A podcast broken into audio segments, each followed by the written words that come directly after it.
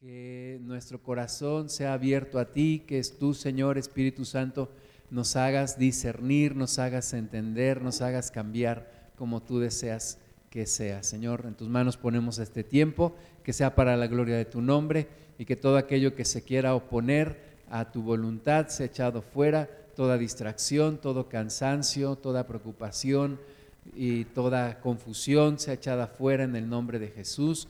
Y Señor, que tú sigas aquí con nosotros, en el nombre de Jesús. Amén.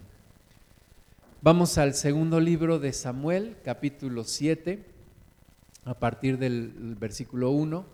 Segundo libro de Samuel, capítulo 7, versículo 1 dice, aconteció que cuando ya el rey habitaba en su casa, después que Jehová le había dado reposo de todos sus enemigos en derredor, dijo el rey, al profeta Natán, mira ahora, yo habito en casa de cedro, y el arca de Dios está entre cortinas.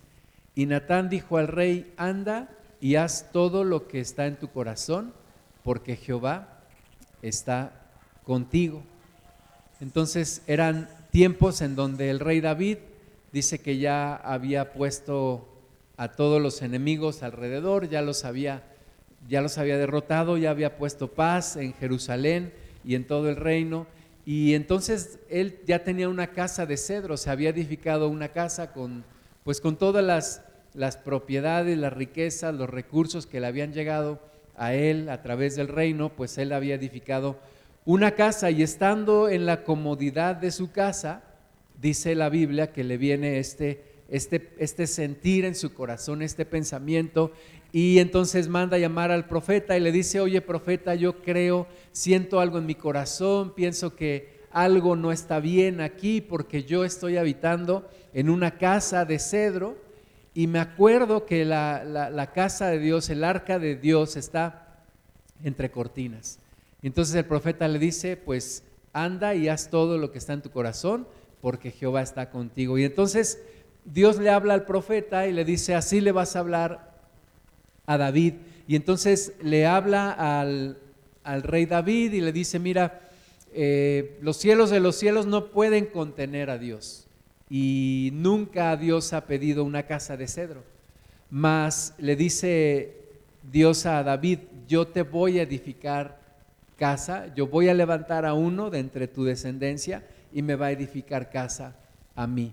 Entonces vemos en el versículo 12 le dice, y cuando sean tus días cumplidos y duermas con tus padres, yo levantaré después de ti a uno de tu linaje, el cual procederá de tus entrañas y afirmaré su reino. Él edificará casa a mi nombre y yo afirmaré para siempre el trono de su reino. Y está hablando el Señor, nuestro Padre, de dos, de dos personas. Primero sí está hablando de Salomón, del hijo de David, que iba a edificar eh, realmente, iba a a hacer realidad el proyecto y el sueño que David tenía en su corazón. Pero en segundo lugar está hablando, y más importante, está hablando de nuestro Señor Jesús. De uno dice que afirmaría su reino para siempre y que él edificaría casa a su nombre. ¿Y cuál casa le ha edificado Jesús para nuestro Padre? Pues a ti y a mí. Tú y yo somos casa de Dios porque el Espíritu Santo mora en nosotros. La Biblia dice que somos templo del Espíritu Santo. Pero quisiera centrar el mensaje en el deseo que hay en el corazón de David. David dice, miren, todo esto para qué es, todo esto, toda esta bonanza, porque él había conquistado pueblos, había, se había hecho de recursos, le, cobraba tributo a ciertas naciones, le llegaba oro, le llegaba eh, cedro, le llegaban piedras preciosas. Y David dice, todo esto, toda esta abundancia, ¿para qué? ¿Para qué es? Sino para edificar el reino de Dios. Y David es conocido entre varias cosas, es recordado y es reconocido en la Biblia por varias cosas. Una de ellas por haber edificado, preparado para el templo de Dios, ese templo que se levantó en Jerusalén. Y la segunda, haber reorganizado toda la alabanza porque por allá dice en, los profetas, Dios dice, levantaré el tabernáculo caído de David. El tabernáculo de David es el tabernáculo de alabanza y de adoración. Después vamos a hablar un poco de esto, pero hoy vamos a hablar de la intención de David en su corazón para edificar una casa, un templo para Dios. Recuerda que desde que los judíos salieron de Egipto, solamente cargaban el tabernáculo y como dijo David, eran, eran tiendas, eran cortinas, eran pieles, eran piezas que se podían quitar y se podían ir, ir, implementando o ir levantando dependiendo del lugar donde estaban. Pero ahora Dios ya les había dado una tierra y seguía el tabernáculo, estaba por allá en un lugar lejos de Jerusalén. Recuerda también que David trajo el arca a Jerusalén. Y entonces ahora David dice, tengo en mi deseo, en mi corazón, que todo esto, que todos los recursos que me están llegando no sean solo para disfrutarlos yo, sino que sean para edificar una casa para mi Dios. Y Dios se agrada de esa intención en su corazón y Dios bendice ese propósito. Y David es la persona que prepara todo, prepara todo el material, prepara todo para la obra que finalmente iba a edificar su hijo Salomón. veamos en primer libro de Crónicas, capítulo 21, versículo 22. La Biblia dice que David había, se había dejado llevar por el enemigo y había hecho un censo y Dios se había enojado con él y Dios había mandado una mortandad en el pueblo y el, pueblo estaba muriendo. Pero entonces el ángel de Dios se detuvo en una era, en un lugar de un hombre llamado Ornán y entonces dijo el ángel de Dios, le dijo al profeta y, a David, levanten aquí un altar para que se detenga la mortandad. Y entonces dice el versículo 22, entonces dijo David a Ornán, dame este lugar de la era para que edifique un altar a Jehová. Dámelo por su cabal precio, para que cese la mortandad en el pueblo. Y Ornán respondió a David, tómala para ti y haga mi señor el rey lo que bien le parezca. Y aún los bueyes daré para el holocausto y los trillos para la leña y trigo para la ofrenda, yo lo doy todo. Entonces fíjate cómo Dios muestra que era el lugar ahí en la, en la propiedad de este hombre Ornán. Y va David y le dice, quiero este lugar para levantar un sacrificio, un altar a mi Dios. Y Ornán le dice, tómalo, es tuyo, tómalo. Y además te voy a dar los bueyes para el sacrificio, te voy a dar la leña para el fuego, te voy a dar el trigo para la ofrenda, te voy a dar todo lo que necesites. Y entonces David dice el versículo 24, el rey David dijo a Ornán, no, sino que efectivamente la compraré por su justo precio, porque no tomaré para Jehová lo que es tuyo, ni sacrificaré holocausto que nada me cueste.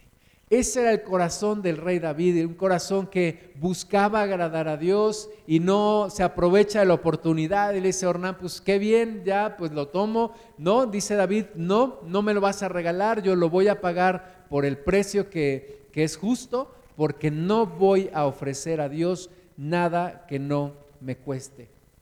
Y ese lugar, en ese lugar, después Dios reveló, adelante en primer libro de Crónicas 22.1, Dios reveló que allí era el lugar en donde iban a edificar el templo para Dios. Versículo 1 dice, y dijo David, aquí estará la casa de Jehová Dios y aquí el altar del holocausto para Israel. Entonces se junta todo, Dios va poniendo todo en, orden, David tiene ese sentir en su corazón, David dice, voy a preparar todo, ok, Dios me dice que yo no lo voy a edificar, pero yo voy a preparar todo, voy a acumular, voy a guardar, voy a apartar de todo esto que me está llegando, estos recursos que me están llegando, los voy a apartar para poder eh, que mi hijo edifique la casa para Dios y luego compra el terreno, compra el lugar y dice, aquí, ahí lo reveló Dios, aquí se va a edificar el templo. Entonces va preparando todo.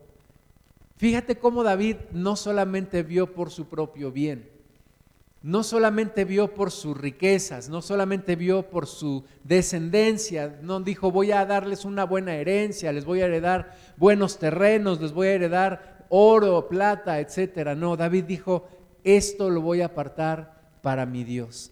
Y así fue el resto de su vida, vivió con esa idea en su mente, con esa intención en su corazón y transformando esas ideas en acción. Versículo 2 de primer libro de Crónicas 22, dice, después mandó David que se reuniese a los extranjeros que había en la tierra de Israel. Y señaló entre ellos canteros que labrasen piedras para edificar la casa de Dios. Asimismo preparó David mucho hierro para la clavazón de las puertas y para las junturas y mucho bronce sin peso y madera de cedro 50. O sea, no nada más fue la intención, como muchas veces nosotros decimos, ay, voy a, voy a hacer tal cosa, ¿no? Y luego se nos olvida y no lo hacemos. No, David, David lo tuvo en su corazón, fue la intención y lo permaneció en su corazón y estuvo haciendo conforme lo había pensado y conforme lo había dicho. Y aquí dice que empezó a, mandar gente para que labrasen las piedras.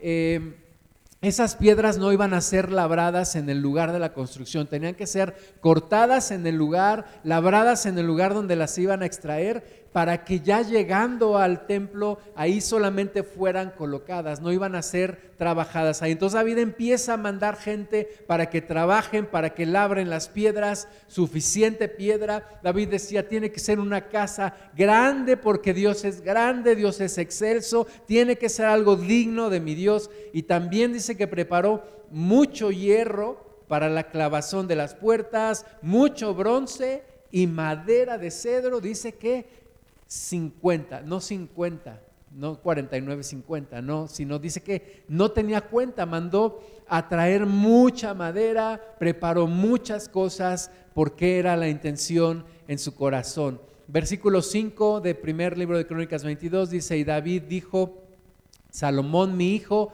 es muchacho y de tierna edad, y la casa que se ha de edificar a Jehová ha de ser magnífica por excelencia para renombre y honra en todas las tierras. Ahora pues, yo le prepararé lo necesario.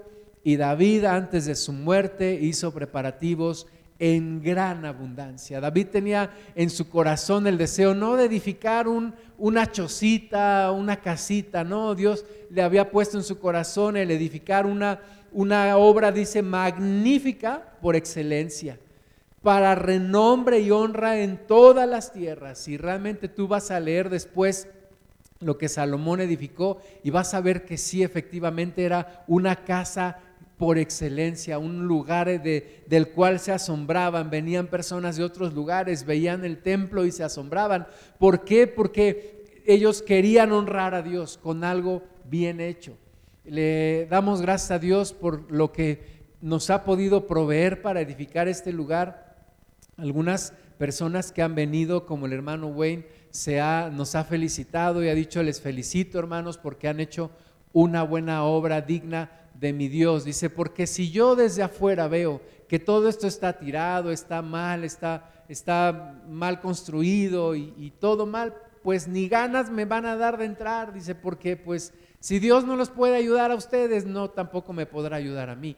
Pero él, él dijo, pero si ustedes muestran la excelencia, la gente va a poder venir y va a poder creer en el Dios al que ustedes están adorando. Entonces, ese es el sentir que vemos en David, ese es el sentir que el Espíritu Santo pone en nuestro corazón de hacer las cosas bien, con excelencia, con intención, con propósito, con perseverancia, para hacerlo con constancia, verdaderamente para hacerlo. Vamos a ver cuánto juntó David en, esta, en este tiempo de su vida, cuánto pudo preparar para que su hijo levantara la casa, el templo para Dios. Versículo 6 de primer libro de Crónicas 22 dice, llamó entonces David a Salomón su hijo y le mandó que edificase casa a Jehová Dios de Israel.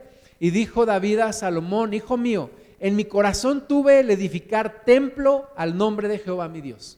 ¿Verdad? Ahí estaba la intención en el corazón de David. Quiero edificar una casa a mi Dios. No está bien que yo habite en casa de cedro y que el arca del pacto esté en medio de una tienda. Dice aquí, le dice David a su hijo, hijo mío, yo tuve en mi corazón el deseo, Dios lo sabe, de edificarle templo al nombre de Jehová mi Dios. Versículo 8. Más vino a mi palabra de Jehová diciendo, tú has derramado mucha sangre y has hecho grandes guerras no edificarás casa a mi nombre, porque has derramado mucha sangre en la tierra delante de mí. ¿verdad? Entonces, ante ese deseo que tiene David, Dios le dice, no, porque tú has derramado mucha sangre. Y entonces David no dice, bueno, está bien, entonces no hagamos nada. No, David sigue con su intención y entonces versículo 9 dice, aquí te nacerá un hijo, el cual será varón de paz, porque yo le daré paz de todos sus enemigos en derredor. Por tanto, su nombre será Salomón, y yo daré paz y reposo sobre Israel en sus días. Él edificará casa mi nombre, y él me será por mi hijo, y yo le seré por padre, y afirmaré el trono de su reino sobre Israel para siempre. Entonces, ante esta situación, David dice, entonces, hijo mío, la parte que me toca a mí no va a ser la de ejecutar, no va a ser la de levantar el templo, esa te va a tocar a ti, pero la parte que me va a tocar a mí es la de planear, es la de proyectar, es la de acumular, es la de guardar todo lo que tú vas a necesitar para que tú ya nada más llegues y ejecutes el plan. Todo yo te lo voy a dejar preparado. Y esa es la labor de David. Versículo 14 dice, y he aquí yo con grandes esfuerzos. Fíjate, de nuevo, David dijo, yo no le voy a dar holocausto a Dios que no me cueste. Y ahora aquí dice, yo con grandes esfuerzos es algo que tiene que ser intencional, es algo que tiene que ser un propósito en nuestra vida, es algo que no es de a ver si me sobra, a ver si tengo tiempo, a ver si tengo la forma, no, David dice, yo con grandes esfuerzos he preparado para la casa de Jehová cien mil talentos de oro y un millón de talentos de plata y bronce y hierro sin medida, porque es mucho. Asimismo he preparado madera y piedra, a lo cual tú añadirás. Tú tienes contigo muchos obreros, canteros, albañiles, carpinteros y todo hombre experto en toda obra. Del oro, de la plata, del bronce y del hierro no hay cuenta. Levántate y manos a la obra y Jehová esté contigo. Entonces fíjate todo lo que David preparó para la obra. Dice la Biblia que preparó cien mil talentos de oro. De todo lo que le llegaba de, los pueblos alrededor y de lo que sacaban de ahí mismo de Israel, David guardó cien mil talentos de oro. ¿Cuánto es cien mil talentos de oro en lo equivalente al día de hoy? Mil millones de euros. Imagínate, mil millones de euros ahí guardados, dice David, con mucho esfuerzo. Dos, millones setecientos mil kilos de oro, o sea, dos mil setecientas toneladas de oro, de oro puro. Ese oro de Ofir, ese oro que le mandaban los pueblos porque él había conquistado, ese oro que le mandaban, él lo guardaba, él no se lo gastaba, él no decía esto va a ser para construirme una casa de oro, no, él lo guardó para el templo. Un millón de talentos de plata, o sea, bien 27 mil toneladas de plata. Y además dice hierro y bronce sin medida. Todo lo que vas a necesitar, David le dijo a su hijo, todo lo que vas a necesitar, aquí está. Con mucho esfuerzo yo lo he guardado con este propósito, para edificar la casa al nombre de Jehová.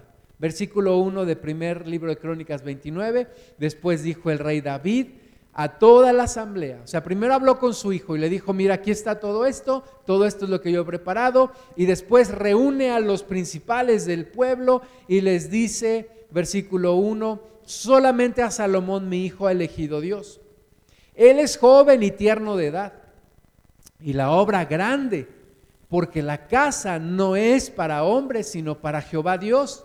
Yo con todas mis fuerzas, de nuevo dice, Primero nos dijo que con gran esfuerzo, ahora dice aquí, yo con todas mis fuerzas he preparado para la casa de mi Dios oro para las cosas de oro, plata para las cosas de plata, bronce para las de bronce, hierro para las de hierro y madera para las de madera, y piedras de ónice, piedras preciosas, piedras negras, piedras de diversos colores y toda clase de piedras preciosas y piedras de mármol en abundancia. O sea, todo, todo el propósito del reino, todo el propósito de lo que le llegaba a David en su gobierno, él decía, esto es para la casa de mi Dios.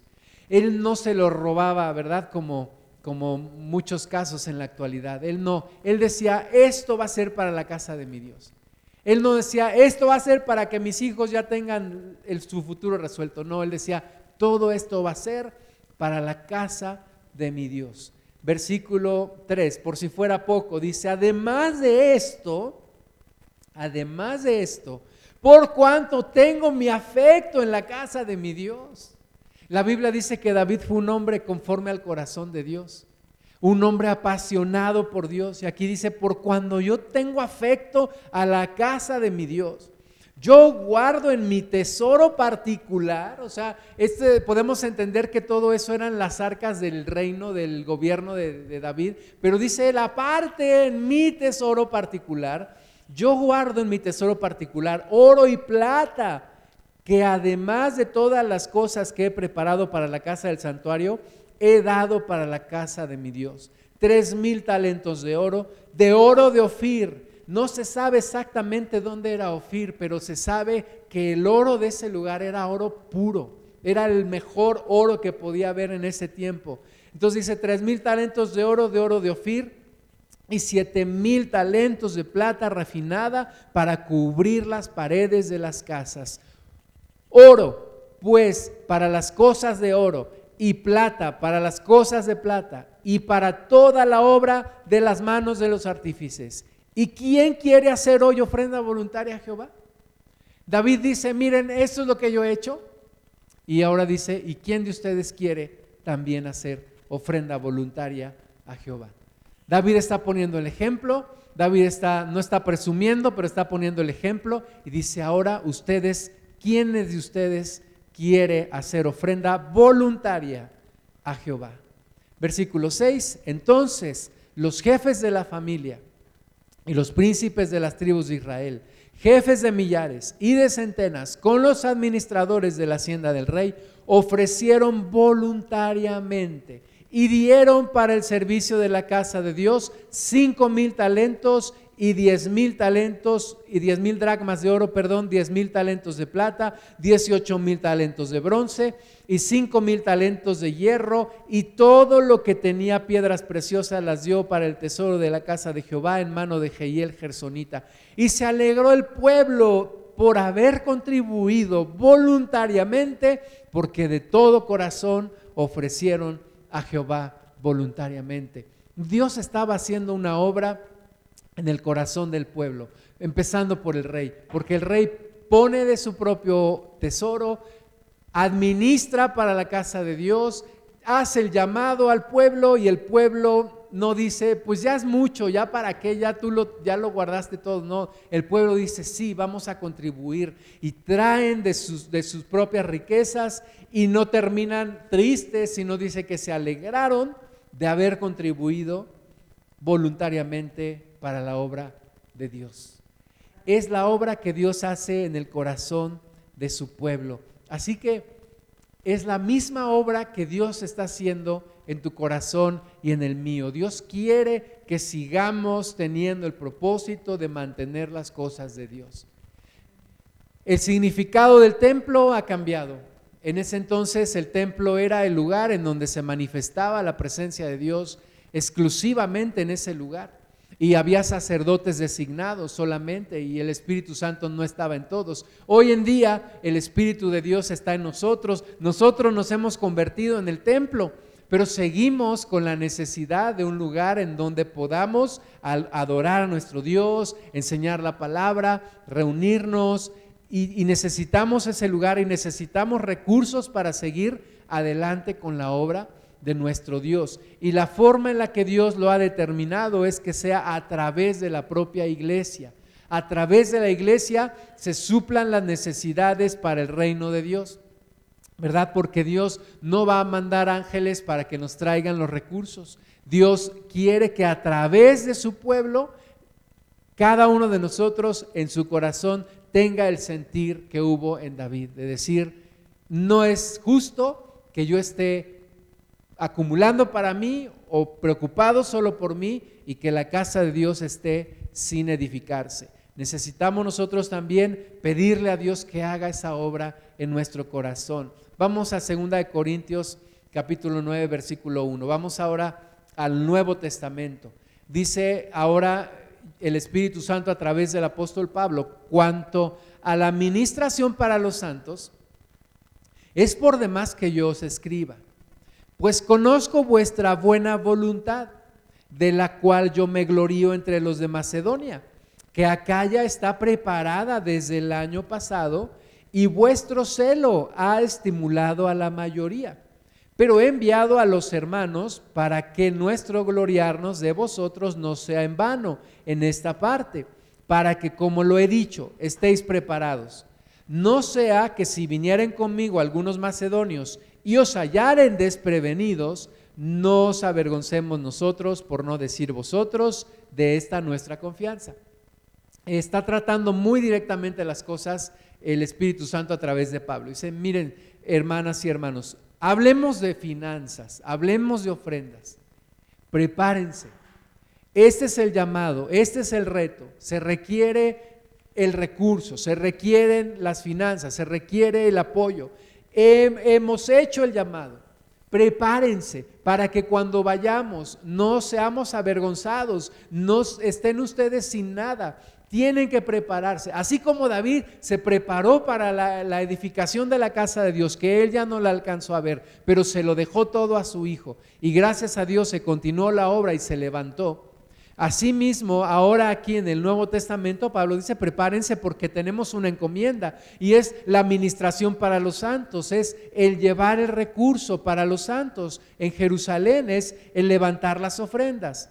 Versículo 5 de segunda de Corintios 9. Por tanto, tuve por necesario exhortar a los hermanos que fuesen primero a vosotros y preparasen primero vuestra generosidad antes prometida para que esté lista como de generosidad y no como de exigencia nuestra. Entonces Pablo dice lleno del Espíritu Santo, yo les mandé hermanos primero para que vayan y preparen sus corazones, para que vayan y hablen con ustedes, para que esa generosidad que antes prometieron se realice y se convierta en una realidad y no sea como una exigencia, sino verdaderamente como eso, como una generosidad de parte de ustedes. ¿Verdad? Tenemos que entender nosotros y tenemos que ser movidos por Dios a esa generosidad para las cosas de Dios. No como una exigencia, ¿verdad? Nada va a ser de manera obligatoria, pero sí como una generosidad y como un agradecimiento para nuestro Dios. Versículo 6, pero esto digo, el que siembra escasamente, también segará escasamente. Y el que siembra generosamente, generosamente también segará. Cada uno dé como propuso en su corazón, no con tristeza, ni por necesidad, porque Dios ama al dador alegre. Y poderoso es Dios para hacer que abunde en vosotros toda gracia, a fin de que teniendo siempre en todas las cosas todo lo suficiente, abundéis para toda buena obra. Como está escrito, repartió, dio a los pobres, su justicia permanece para siempre. Entonces, está el Espíritu Santo hablándonos, preparen, aparten, tengan este propósito para la obra de Dios. Y tú y yo necesitamos ponerlo como una prioridad en nuestras vidas. No de a ver si me sobra, ¿verdad? Desgraciadamente muchos crecimos en la religión popular, en donde yo me acuerdo que pasaban la charolita, como de esas charolas de pan, de esas de metal. Y pues que suene, ¿verdad? Que suene porque eran puras moneditas. Y uno agarraba y metía la mano a la bolsa y decía, este no, está muy grande, mejor la monedita, y echabas la monedita. Y estamos acostumbrados a no prepararnos, sino simplemente lo que sobre y ahí lo echamos. Pero en la palabra de Dios nos enseña a preparar, a destinar una parte de nuestros ingresos, a preparar y a destinar una parte de la riqueza que Dios nos da. Cuando hablo de riqueza no quiero decir que sea necesariamente mucho lo que tengamos, pero todo lo que Dios nos va proveyendo, de ahí apartar, de ahí destinar, de ahí decir, esta parte la voy a apartar para la obra de Dios, esta parte la voy a destinar para, la, para los propósitos de Dios y que sea verdaderamente un propósito que se convierta en una, en una realidad, en algo real, en algo que sí se, se efectúa, no solamente en una intención. No solamente como algunos dicen, ay, si yo me sacara la lotería, yo daría mi diezmo. Ay, si yo tuviera un millón de pesos, yo ofrendaría. No, sino que de todo lo que Dios me va dando, incluso decirle a Dios, pedirle a Dios, proveeme para que yo pueda dar en esto, para que yo pueda apoyar en esto. Y entonces Dios pueda bendecirme. Versículo 10 de 2 Corintios 9 dice, y el que da semilla al que siembra y pan al que come, ¿verdad? ¿Quién me da el pan? Dios. ¿Quién me da la semilla? ¿Quién me da la forma de trabajar? ¿Quién me provee de mi trabajo? Dios. El que da la semilla al que siembra y pan al que come, proveerá y multiplicará vuestra sementera y aumentará los frutos de vuestra justicia, para que estéis enriquecidos en todo, para toda liberalidad, la cual produce por medio de nosotros acción de gracias a Dios. Entonces, Dios mismo va a multiplicar, Dios mismo va a bendecir. La Biblia dice, dad y se os dará. Dad y se os dará medida buena, medida apretada y remecida. Entonces, si yo doy para la obra de Dios, Dios me dará. Puedo confiar en Dios, que Dios me suplirá, que Dios me dará, porque Dios es el que da semilla al que siembra y pan al que come.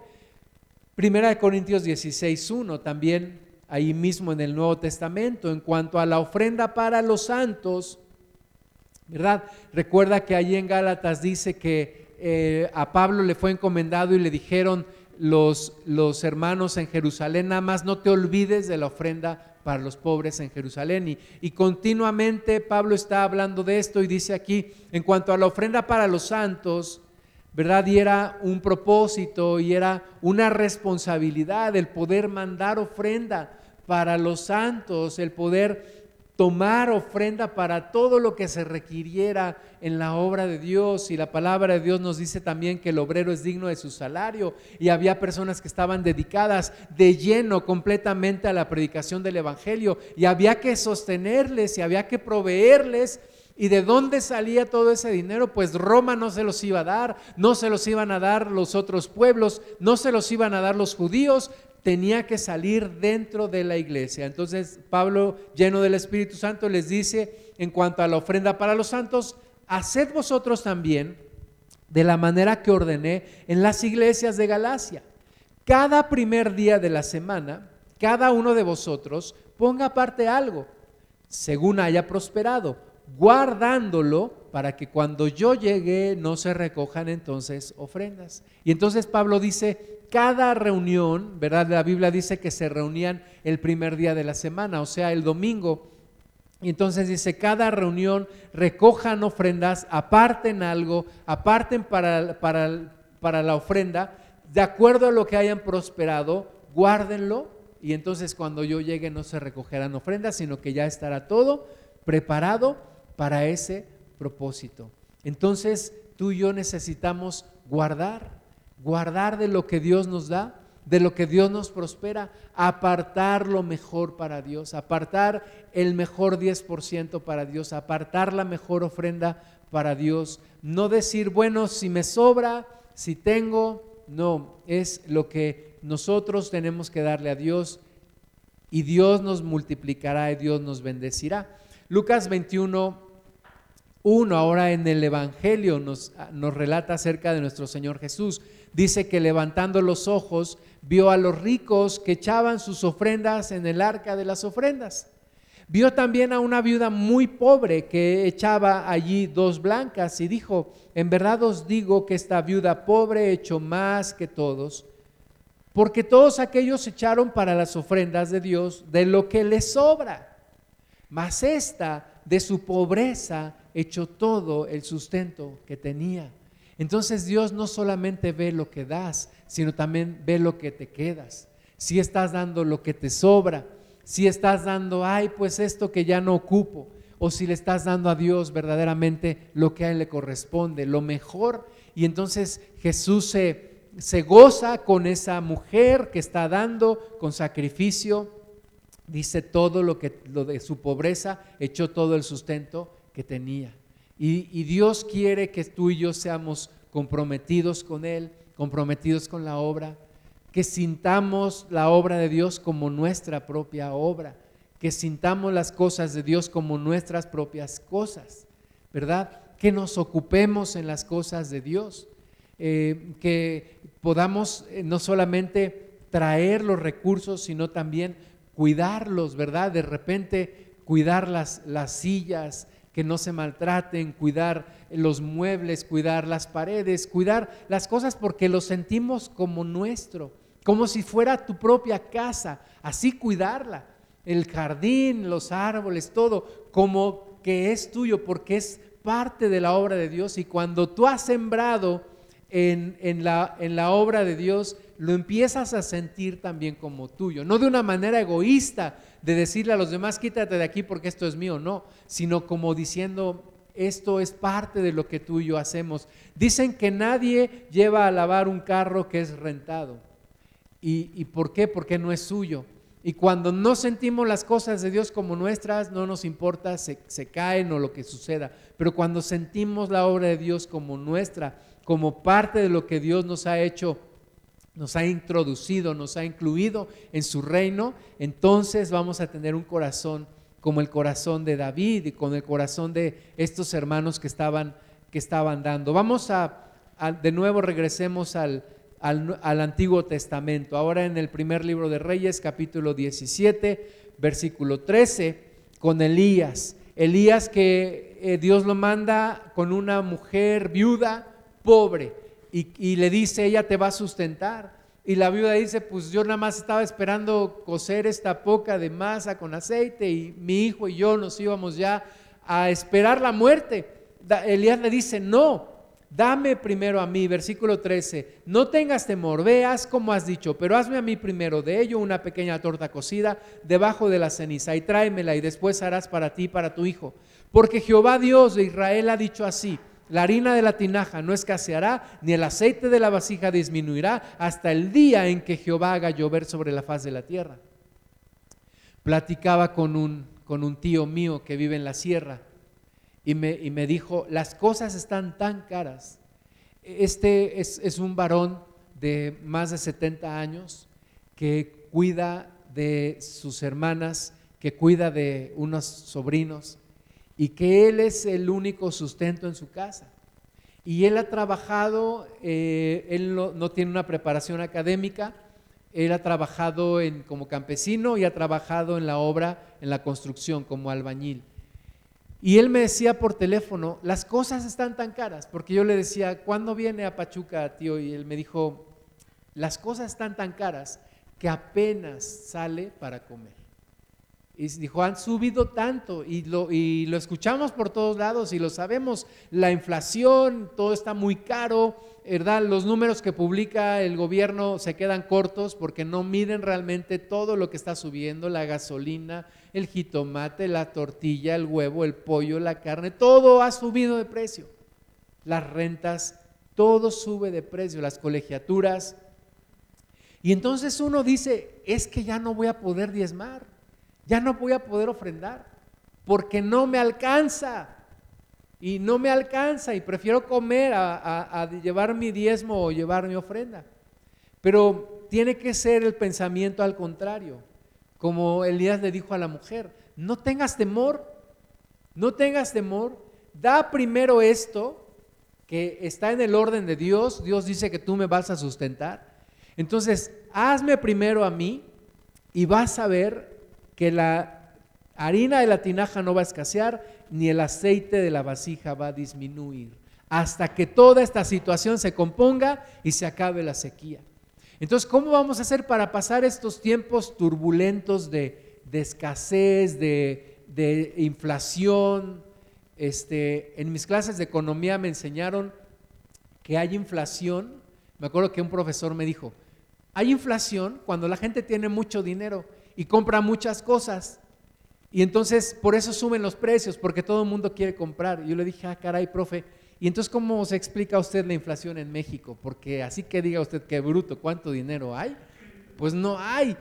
Y se quedó pensando y dijo, pues sí, hay otros factores políticos. Dijo, pues sí. Entonces, estamos viendo que hay escasez, que hay situación. ¿Cómo vamos a pasar por este tiempo de turbulencia económica? Agarrados de la mano de Dios tomados de la mano de Dios, confiados en que el Señor nos va a ayudar, nos va a proveer, nos va a sacar adelante y comprometidos con la obra de Dios. Si puedo diezmar poco, diezmo poco, pero no dejo de diezmar. Si puedo ofrendar poco, ofrendo poco, pero no dejo de ofrendar. Porque será la forma en la que Dios me va a bendecir. No le cierro la puerta a Dios para que me bendiga. Y sigo orando a Dios para que me provea en mis necesidades. Isaías 37, 30. Y esto te será por señal. Comeréis este año lo que nace de suyo y el año segundo lo que nace de suyo, y el año tercero sembraréis y segaréis y plantaréis viñas y comeréis su fruto. Entonces, mientras vamos ahí pasando la, turbulencia, la, crisis, la situación económica, entonces yo tenía un jefe que decía, somos hijos de la crisis. Yo decía, no, somos hijos de Dios, ¿verdad?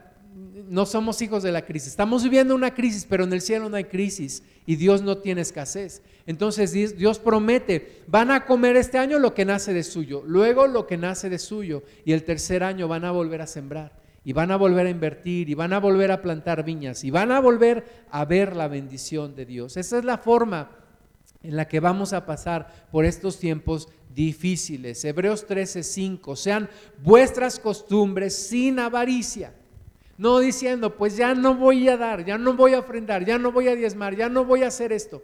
No, dice aquí que nuestras costumbres sean sin avaricia, o sea, no seas agarrado, no seas tacaño. No, contentos con lo que tenéis ahora. Pero él dijo, porque él dijo, no te desampararé ni te dejaré. De manera que podemos decir confiadamente, el Señor es mi ayudador, no temeré lo que me pueda hacer el hombre. Vamos con esa confianza. Dios me ayuda, Dios está conmigo, Dios está aquí con nosotros. De la misma manera que David vio la abundancia, la abundancia, la bonanza, la bendición, y llegaban, yo me imagino, llegaban las embarcaciones y llegaban las, las bestias cargadas de bienes y llegaban la madera y llegaba tantas cosas. Pero aún en los tiempos de crisis, Dios provee, el Señor es mi ayudador no temeré lo que me pueda hacer el hombre. Lucas 12, 22, dijo luego a sus discípulos, por tanto os digo, no os afanéis por vuestra vida que comeréis, ni por el cuerpo que vestiréis. La vida es más que la comida y el cuerpo según el perdón, el cuerpo que el vestido. Considerad los cuervos que ni siembran ni, ni ciegan, que ni tienen despensa ni granero y, Dios los alimenta. ¿No valéis vosotros mucho más que las aves? ¿Y quién de vosotros podrá con afanarse añadir a su estatura un codo? Pues si no podéis ni aún en lo que es menos, ¿por qué os afanáis por lo demás? ¿Verdad? Todos nos afanamos y, y todos nos tronamos los dedos y, y yo incluido, ay, es que estos gastos, y otra vez, y otra vez ya se acabó el mes, y otra vez hay que pagar esto, y hay que pagar aquello, y hay que, y Señor, ¿cómo? Dice el Señor Jesús, no te afanes, no puedes añadir un codo a tu estatura, no te afanes por lo que vestirás, no te afanes por lo que comerás.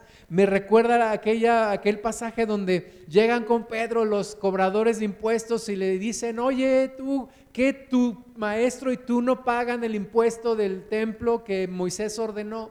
Y viene Pedro con Jesús todo preocupado, maestro, nos están cobrando el impuesto. Y Jesús dice, ve, no te preocupes, Pedro, ve ahí, pesca unos peces, sácalos, ábreles la boca y ahí vas a encontrar la provisión. Y así es. Jesús no está preocupado, ¿verdad? Aunque yo esté tronándome los dedos, Jesús está tranquilo y tengo que venir delante de Él y le tengo que pedir de esa paz y le tengo que pedir de esa provisión y que Él me diga, no te preocupes, mira, va, va a haber, va a proveer, Dios va a proveer, yo te voy a proveer, va a haber bendición y no estar tan afanados. Tenemos que venir delante del Señor. Versículo 22 dijo luego a sus discípulos, por tanto os digo, no os afanéis por vuestra vida, que comeréis, ni por el cuerpo que vestiréis. La vida es más que la comida y el cuerpo que el vestido. Considerad los cuervos que ni siembran ni ciegan, que ni tienen despensa ni granero y Dios los alimenta. ¿No valéis vosotros mucho más que las aves? ¿Y quién de vosotros podrá con afanarse añadir a su estatura un codo? Pues si no podéis, ni aun en lo que es menos, ¿por qué os afanáis por lo que, por lo demás? ¿Vieron que leí dos veces las mismas citas? Para que quede bien grabado. Versículo 27, considerad los lirios, cómo crecen, no trabajan ni hilan. Una vez un amigo mío, pastor, me dijo, mira esos muchachos, ¿cómo crees que les apodan? Les dije, ¿cómo? Los lirios. Y le dije, ¿por qué? Dice, porque no trabajan ni hilan. Son ninis. Bueno, tampoco, ¿verdad? No vamos a dejar de trabajar, tenemos que hacer nuestra parte. Pero dice el Señor, consideren los lirios, no trabajan ni hilan. Más os digo que ni aun Salomón con toda su gloria se vistió como uno de ellos. Y si así viste Dios la hierba que hoy está en el campo y mañana es echada al horno, ¿cuánto más a vosotros, hombres de poca fe? Vosotros pues no os preocupéis por lo que habéis de comer, ni por lo que habéis de beber, ni estéis en ansiosa inquietud, porque todas estas cosas buscan las gentes del mundo. Pero vuestro Padre sabe que tenéis necesidad de estas cosas, mas buscad el reino de Dios y todas estas cosas os serán añadidas. De repente yo, yo tengo, de repente me meto al Facebook y, veo publicaciones de, gente que conozco y ponen fotos de sus casas y, todas muy bonitas y muy bien amuebladas y, y y ponen sus proyectos y que ya fui a tal lugar y que ya hice esto.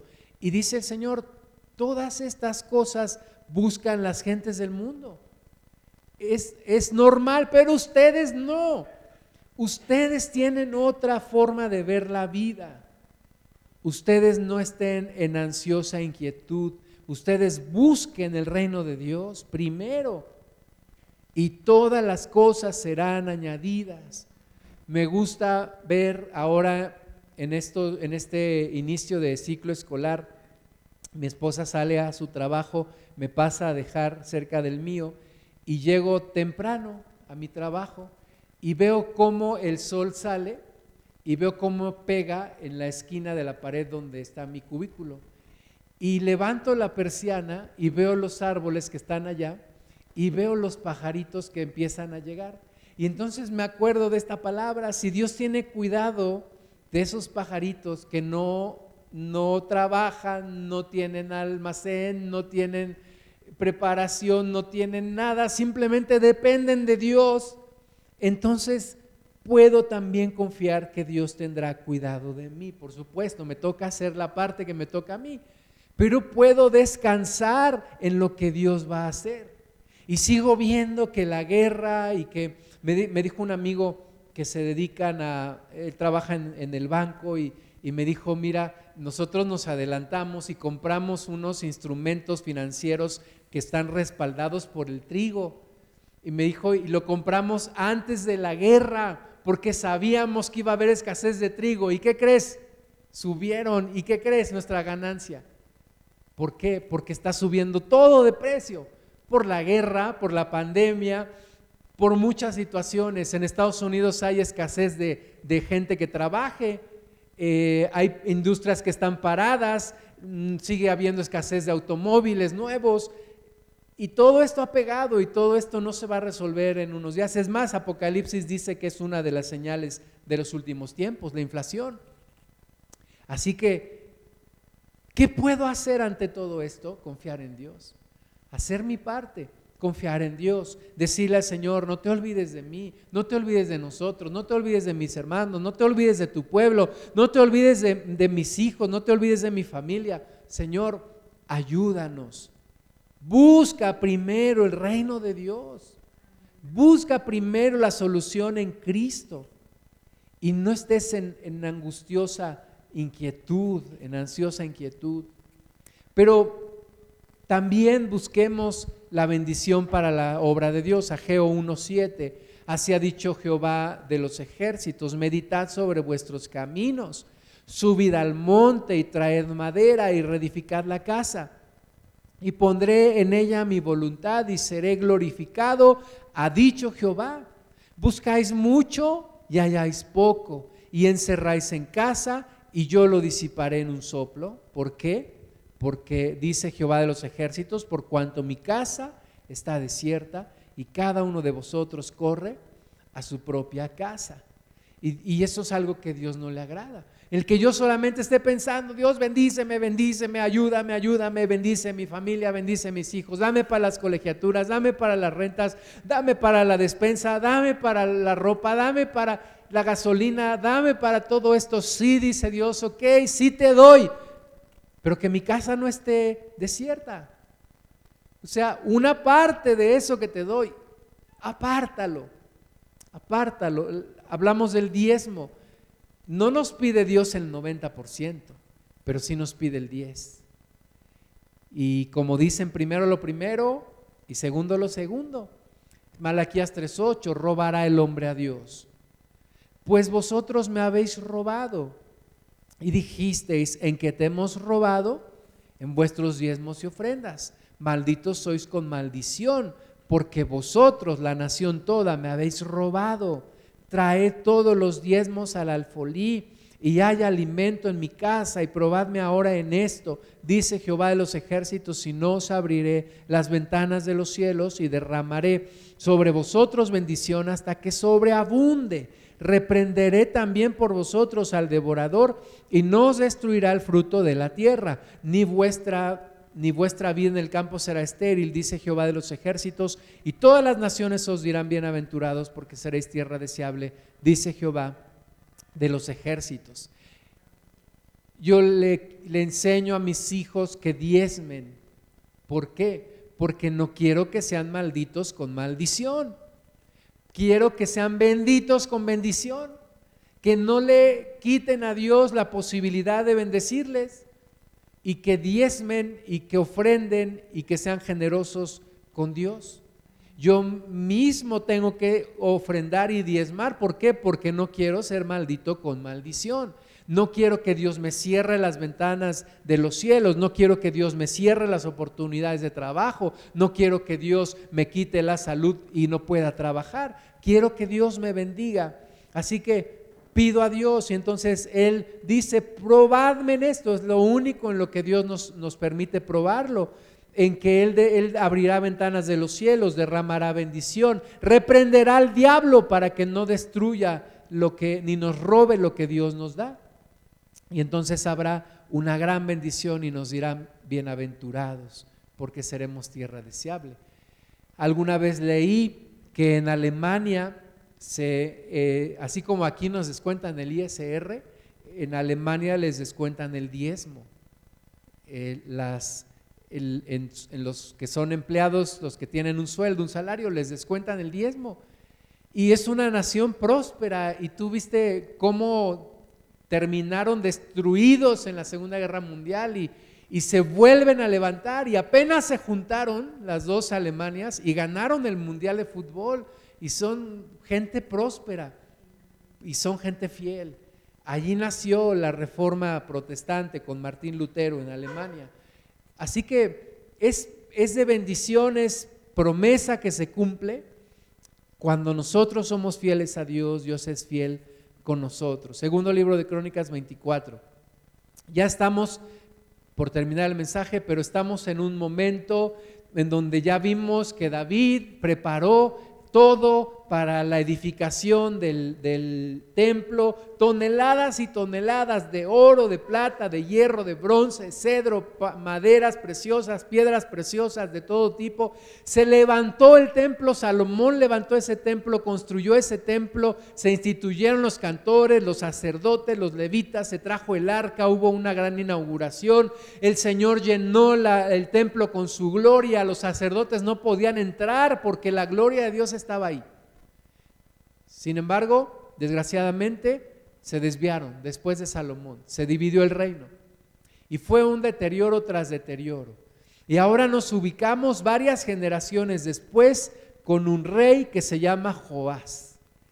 Eh, hubo guerras, hubo saqueos a la casa de Dios, hubo desviaciones, hubo reyes que levantaron eh, altares a, a dioses ajenos, a demonios, hubo una gran cantidad de cosas. Y ahora nos encontramos con este rey, Joás, versículo 4. Después de esto, aconteció que Joás decidió restaurar la casa de Jehová. Si decidió restaurar la casa de Jehová es porque la casa de Jehová estaba deteriorada, estaba abandonada, estaba descuidada. Esa gran casa que, que habían levantado ahora estaba con la necesidad de ser restaurada. Y Joás decidió restaurar la casa de Jehová y reunió a los sacerdotes y los levitas y les dijo, salid por las ciudades de Judá y recoged dinero de todo Israel para que cada año sea reparada la casa de, de vuestro Dios. Y vosotros poned diligencia en el asunto. Pero los levitas no pusieron diligencia. El, rey dice, oigan, tenemos la necesidad urgente de restaurar la casa de Dios. Está mal, está deteriorada, está olvidada. Necesitamos levantarla de nuevo. Ahora sí, yo creo que diría por amor de Dios, hagámoslo. Pero los levitas fueron negligentes.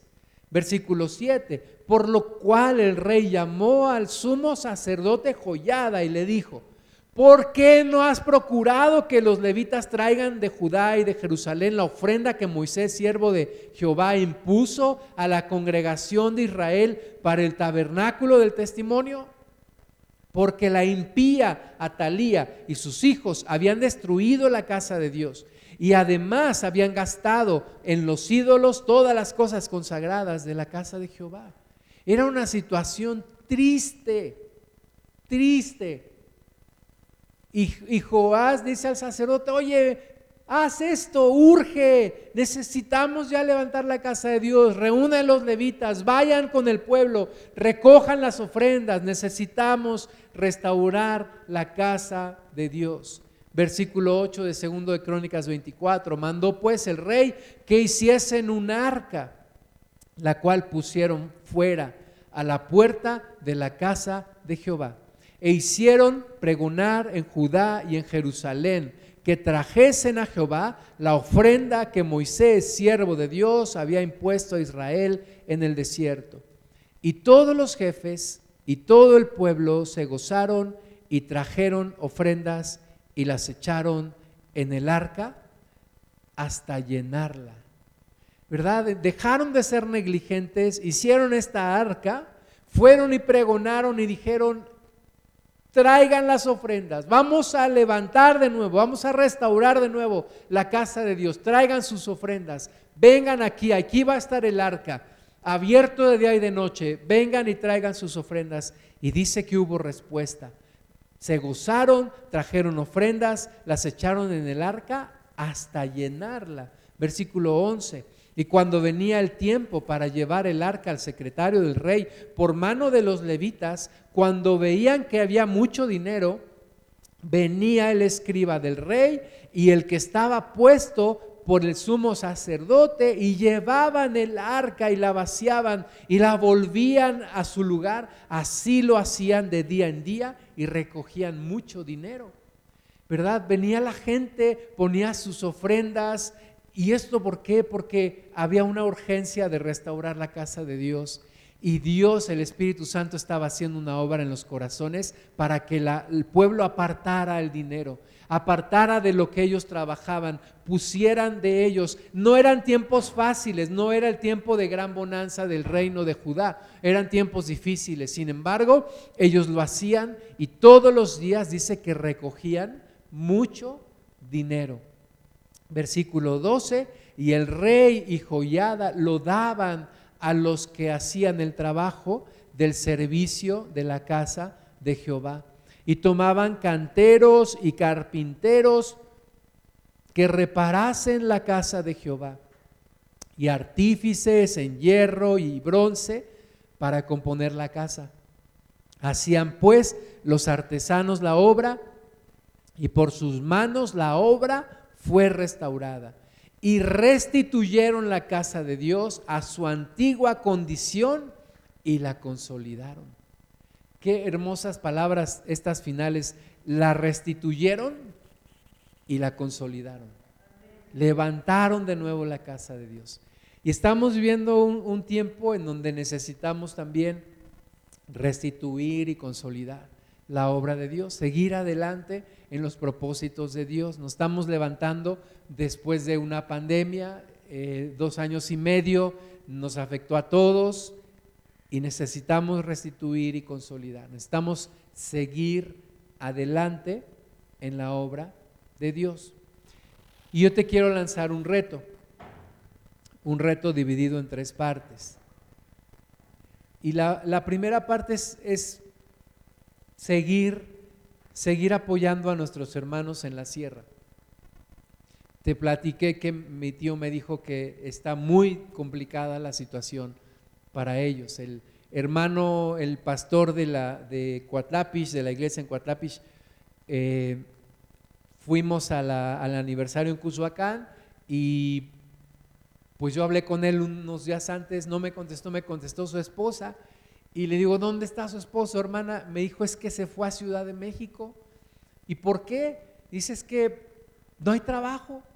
dice, mi esposo se dedica a recoger palmilla, esta plantita que crece al, lado de los ríos y los arroyos y en montañas.